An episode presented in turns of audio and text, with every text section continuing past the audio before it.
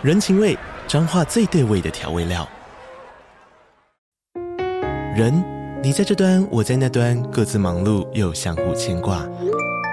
情，街角的吵杂声传递温暖与思念。味，是从每一个转角飘出的乡愁。这里是彰化县政府 Pocket 节目《彰化早咖》，我是主持人内克。从彰化大小事各具特色到旅游攻略，透过轻松有趣的访谈，带着大家走进最在地的早咖。准备好了吗？彰化的故事，我们说给你听。以上为彰化县政府广告。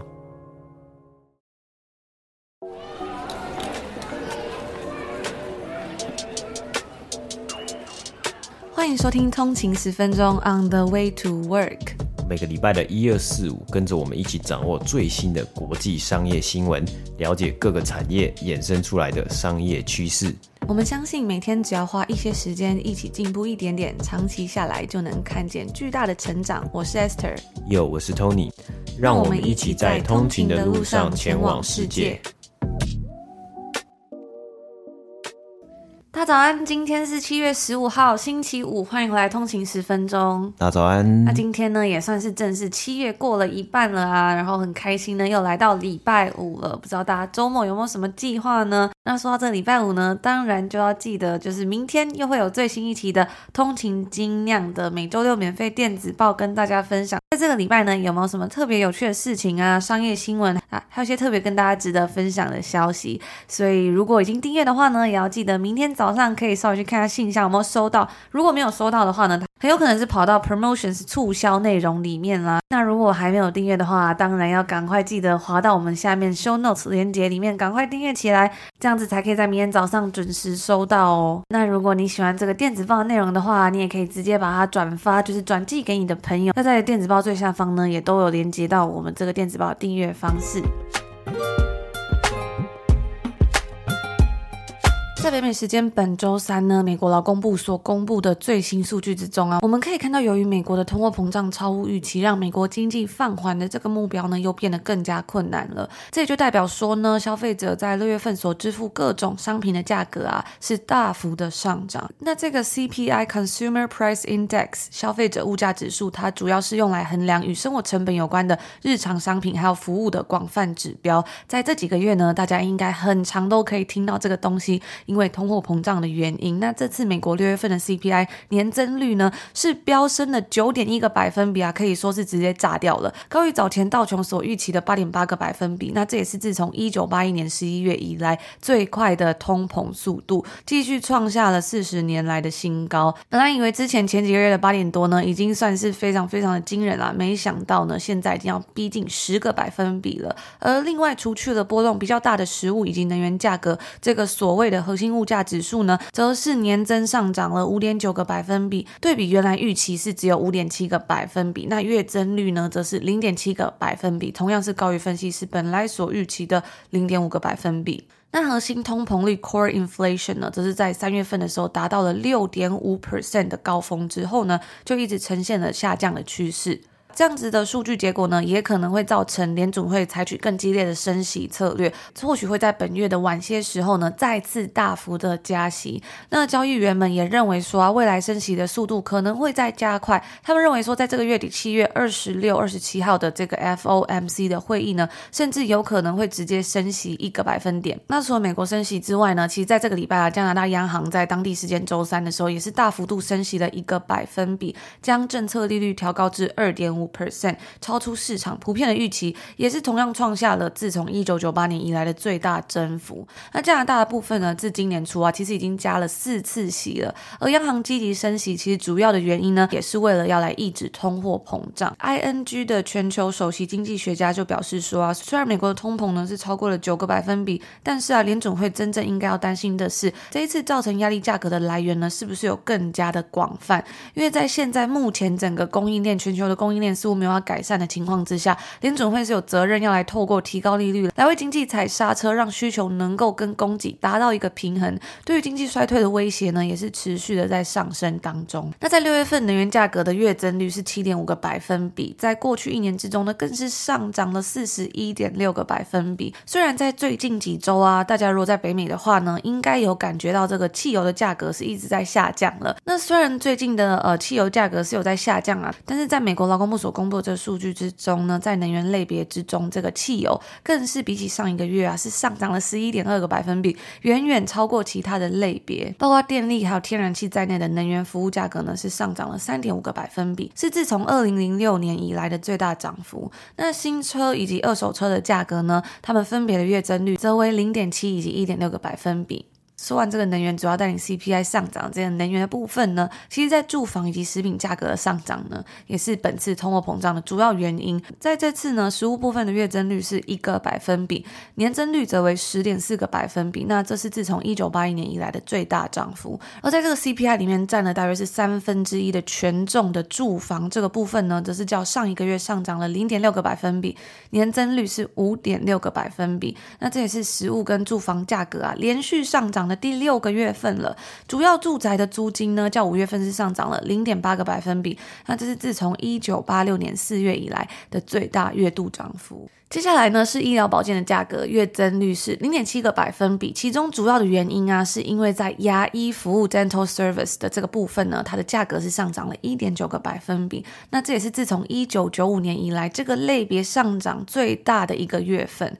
另外呢，接下来分享这个是可能想要出门旅游的人会关心的，就是呃机票价格的部分，在六月份呢，则是有所下降。对比五月份是下降了一点八个百分比，不过虽然如此啊，机票价格还是比起一年前是上涨了三十四点一个百分比。另外一个同样也是下跌的是肉类、鸡肉、鱼肉、蛋的这个类别，它是较五月份下跌了零点四个百分比，但是呢，对比一年前呢，仍是高出了十一点七个百分比。那整体在六月份的增长呢，也显现出了消费者又度过了呃十分艰难的一个月，从机票啊、二手车到培根、鸡蛋等等，就是各种商品价格的飙涨。但是呢，与此同时啊，根据劳工部统计局的另一份新闻稿中就显示说，其实实际的薪资收入呢，却是连续第十五个月的下降了。在通货膨胀调整之后的这个收入呢，在当月是下降了一个百分比，比起一年前呢，是下降了三点六个百分比。那政策决策者啊，其实也一直都想要去想出一个解决的办法，在考虑到目前供应链的阻塞啊，对商品的过度需求，以及与疫情有关的数兆美金的刺激经济支出之下呢，最终所导致这种消费者虽然现金充裕，但是却又面临困境的状况。那联准会呢，也正在进行一系列的升息政策，将短期借贷成本调高了一点五个百分比。预计央行呢将会继续加息，直到这个通膨能够回到长期目标利率，也就是两个百分比。而在白宫的部分呢，官员们则是把这个物价上涨的原因呢归咎于俄罗斯入侵乌克兰。那我们在昨天提到这个为什么欧元兑美金会来到二十年新关卡，来到一比一这史上新低的时候呢，也有分享到说，嗯，因为令人担忧的能源紧缩嘛，也就是原本就十分依赖俄罗斯的石油还有天然气的欧洲呢，他们的经济状况啊，随着俄罗斯的石油还有天然气的停产呢，也让欧洲的经济状况更加的糟糕，甚至是颠覆了整个欧洲的能源危机嘛。那当然呢、还有包括像是在这个德国 ZEW 经济景气指数中所显示的数据，也是有显示出七月份德国经济的增长可能会下降，也是导致这个欧元来到新低的一个主要的原因。大家如果有兴趣的话呢，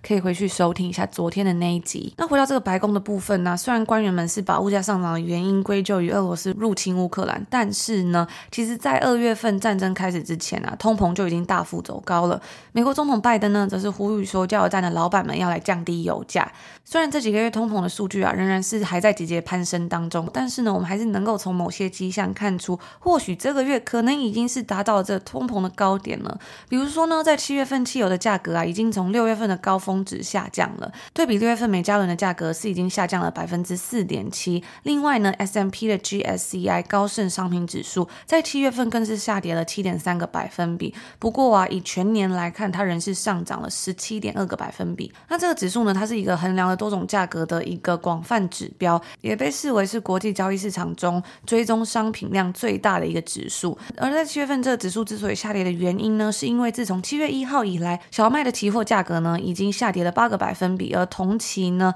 大豆则是下跌了六个百分比，玉米呢则是下跌了六点六个百分比。那在劳工部周三的数据出来之后呢，多数美股也是跟着下跌，而与此同时呢，政府公债的殖利率则是上涨的。分享完这个在六月份爆炸的 CPI 指数呢，我们最后呢再来补充一个追踪报道啊，我们这几天呢一直有跟大家分享到跟三件资本有关的新闻嘛。在前阵子呢，我们在节目中分享到这个加密货币交易平台 Voyager Digital 它宣布破产嘛。那在这个礼拜呢，我们又再度就是跟进分享到三箭资本的创始人已经逃离新加坡，据说是下落不明，让法官批准紧急动议广发传票。然而呢，今天又有一个最新消息了，就是又有一家加密货币公司在今天宣布申请破产保护，而这间公司呢，就是我们这阵子一直都有提到，但是不是主要主角的这一间 Celsius Network。这间公司呢，算是最大的加加密货币借贷平台之一，那它跟 Voyager 一样，它也是三箭资本的债权人之一。在一个月，早在一个月前呢、该公司就宣布说，因为目前加密货币市场呢推翻了数间加密货币平台的商业模式，那当时呢，Celsius 就冻结了他们所有顾客的资产，也就是呃，客户是无法去提款啊或转账的。那这间来自美国纽泽西的新创公司呢，它在去年十一月的 B 轮融资之中啊，才以三十二点五亿美金的这个估值募到了七点五亿美金，那它也同时是涨。掌管着一百一十八亿美金的资产，该公司它其实算是一间大型的加密货币平台。然而呢，它又成为了这个今天最新加入了呃破产的加密货币公司之一。在 Celsius 申请破产期间呢，它的顾客啊可能会遭受到损失，因为不同于一般的银行存款，Celsius 的顾客是没有办法获得像是美国联邦存款保险的这样子的法律保护的。在该公司向纽约联邦法院提交 Chapter Eleven 的破产申请之中呢，该公司是表示说。申请破产是一个必要的决定，为公司提供稳定其业务还有重组交易的机会。那如果 Celsius 成功进入到破产保护的程序呢，他的顾客的仓位呢，就按照目前市场价格以美金出售，而这些人呢，也会被列入公司的债权人名单之中，优先获得赔偿。那以上呢，就是今天要来跟大家分享两则。第一个是有关于 CPI 达到这个爆炸的九点一个百分比，第二个呢，就是最新一间加入破产的 Celsius 加密货币平台。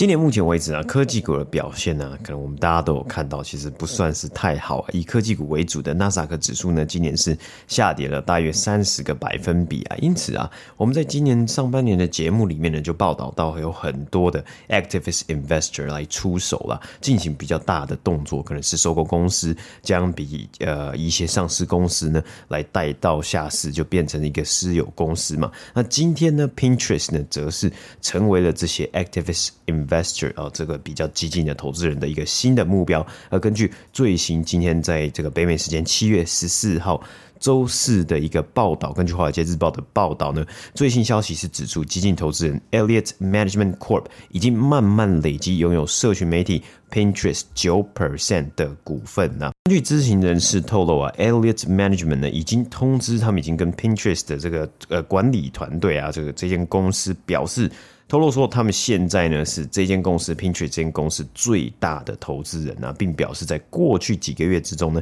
已经累计超过九个百分比的股份呢。那其实呢，在呃一般这个股股票美国的这个资本市场里面的这个 stock market 里面呢，呃，通常啊，对于这些公司来说，你你唯一只有最准确的一个方法，知道谁持有你公司的股份呢，就是要透过十三楼，也就是 thirteen F 的这个报告。那通常的这个 thirteen F 呢，他会去揭露可能是一些这个呃机构投资人他们所拥有在当季呃最新一季呢，他们所所做的操作，比如说卖出他们手工手中的持股啊，或是说他们买进了什么样的一些资产啊等等的。那但是呢，问题就在于啊，thirteen F 这个十三楼的这个报告呢，通常是当季结束之后的四十五天呢才会公布。也就是说呢，你在比如说现在以现在这一季。四五六月的动作呢，你会是到八月十五号呢，这些公司才会知道啊，所以呢，就会造成一个资讯上的落差了。今天呢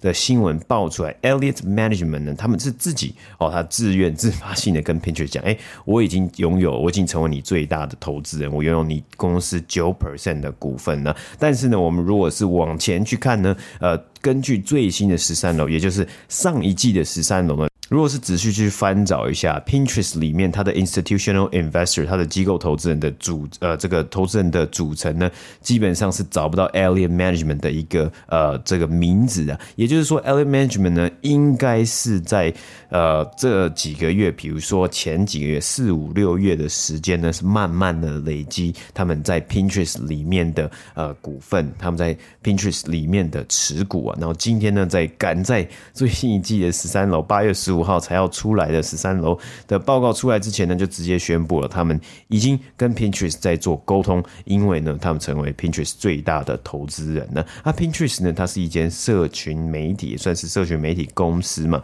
那，最主要就是一个呃免费的线上平台，让它的使用者呢，可以在上面分享照片啊，然后分享不同的对于可能居家装潢啊、婚礼规划等活动的一些想法。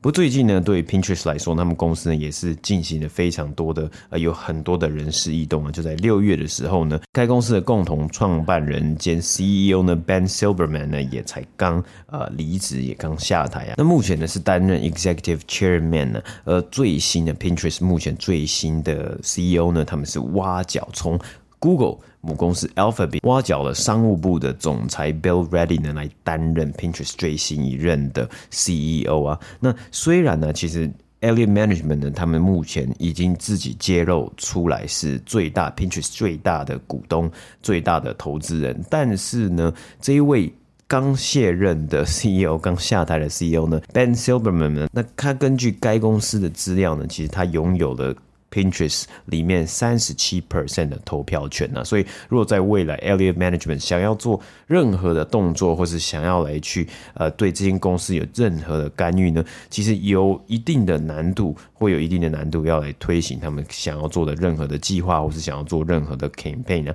不过呢，其实呃 Pinterest 的投资人呢，应该也非常的担心呢，因为 Pinterest 在去年一整年他们缴出的是不错，还蛮亮眼的成绩嘛，因为有疫情的一个。助力啊，那对于这些社群媒体啊，这个线上平台啊，其实都算是蛮有利的。在去年呢，Pinterest 的营收呢就超过二十亿美金啊，甚至呢也达到了该公司史上第一次呢全年获利的成绩。但是在今年的第一季呢，也就是截止于三月的三个月之中呢。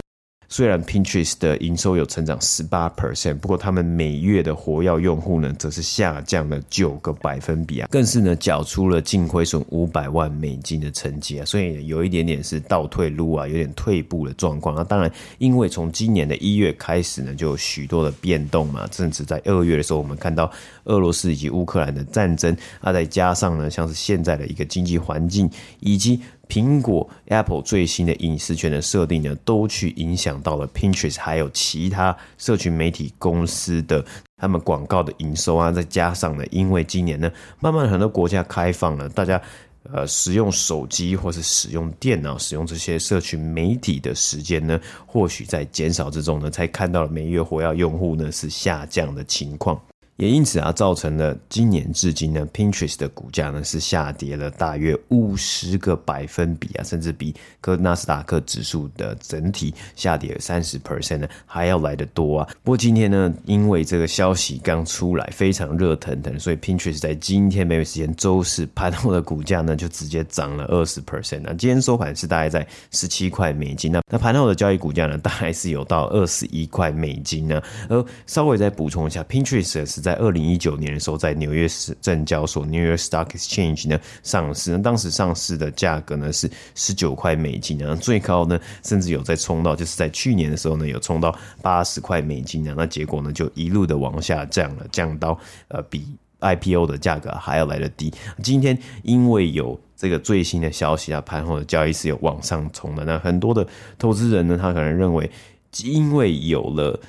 比较激进的投资人，Alien Management，他可能会做一些行动啊。那 Alien Management 他们呢是比较真的是采取比较这个手段会比较硬、强硬的一群投资人呢、啊。特别是对于科技公司啊，在过去的两年的 e l l i o t Management 也有持有 Twitter 的股票，从二零二零年开始就开始有持有，然后在二零二一年的时候呢，在三月底还有在六月底，甚至在九月底呢，都有持续的在增加对于他们 Twitter 的持股啊。那外传呢，其实也曾经呃有就是新闻媒体报道指出，Elliott Management 呢其实是 Twitter 的前 CEO Jack Dorsey 下台的原因之一啊，就是他们可能在背后呢有做一些施压的动作。那他们也是提名了好几个 Director，提名了好几位董事进入到推特的董事会里面。因此啊，各界都在好奇说，诶，这一次呢，Alien Management 的目标是 Pinterest，那他们会将 Pinterest，或者他们会建议 Pinterest 呢采取什么样的策略？大家就在拭目以待了嘛。那因为呃，Pinterest 呢，它本来也是以它的营收呢，也主要是以广告收入为主啊，现在也慢慢的要偏向是电子商务啊、电商的这个领域啊。从二零二零年开始呢，他们就有跟 Shopify 合作整合，让很多的使用者呢可以在 Pinterest 的平台上面连接到一些店家的 Shopify 的网店啊，然后做购物的动作。所以慢慢的这个区块呢会不会越来越受到重视呢？我们就要拭目以待。那以上就是今天第二则新闻的播报。以上呢就是我们今天星期五要跟大家分享的内容啦。虽然今天在加拿大呢还是礼拜四，但是呢每次在台湾之间星期五跟大家分享消息的时候，都会有一种嗯我自己好像也是生在礼拜五的感觉。而且最近是夏天嘛，所以在多伦多呢太阳还是都在太阳还是大概都是在九点多呃九点半左右才真的天黑十点，所以都会觉得哇白天特别特别的长的那种感觉。嗯，对啊，而且大家很多人真的非常多人呢、就是在夏天的时候啊，大家。应该是到礼拜四的，可能从从礼拜四的十二点之后呢，就没有想要工作的一个意愿了。当然，大家应该还是都会在尽量在工作岗位上面了。不过，很多人呢都会倾向呢，在暑假的时候呢，就礼拜五呢稍微请个假，或是礼拜五就提早下班，享受一下夏天的阳光啊，还有就是夏天美好的一个大自然的环境啊。那我最近有在网上看到一个梗图，因为现在是夏天嘛，所以很多人呢都会利用这个夏季的假期的这个机会呢，可能是出国旅游啊，不管是有没有出国啊，可能呃像在北美洲，可能就是也是在美国或是加拿大这个国内旅游，或者是很多人可能去欧洲旅游啊，去哪里旅游？那因为现在很多的公司可能还都可以在家里上班，远距上班嘛，我就看到那个梗图呢，上面就写说，嗯，他坐在飞机上，然后他用电脑，他就说。当你要呃起飞的前十分钟收收到你就是三十分钟之后，你的主管呢就帮你 set up meeting 啊，所以你就是要诶在飞机上的时候你可能要开会哦，那怎么办呢？不得而知，所以就感觉很多人真的是利用这个夏天的时候，然后再加上可以呃远距工作的时候，然后可能到一个不一样的地方去上班吧。比如说像在呃多伦多这边，很多人呢就会去小木屋去 cottage，他可能就是夏天，然后跟着朋友啊去湖边小木屋一起度假，或者是他就是呃提早几天。比如说礼拜三就去了，然后就在那边工作，然后休息这样子。那不知道大家想到夏天，你们最喜欢做什么事情呢？是出去旅游吗？还是去游泳呢？我在夏天我就特别喜欢去游泳，就觉得啊，真的是真的很热，然后游泳就会觉得非常的开心，非常的舒服。那以上呢就是我们今天星期五的内容啦。如果你喜欢我们的节目的话，其实我们在每个礼拜的一、二、四呢也有上传最新的节目，分享更多更深入的商业故事以及美股消息，还有像是个人成长等不一样的内容哦。所以如果你想要收听更多的话，也也欢迎都可以开启我们 Apple Podcast 的两周免费试听。那更多的订阅福利呢，也都在我们的官网上面啦，欢迎大家点选下方 Show Note 连接了解更多。那我们就在这边祝大家今天星期五有一个愉快的开始，美好的一天。我们就下周见喽！下周见，拜拜。拜拜。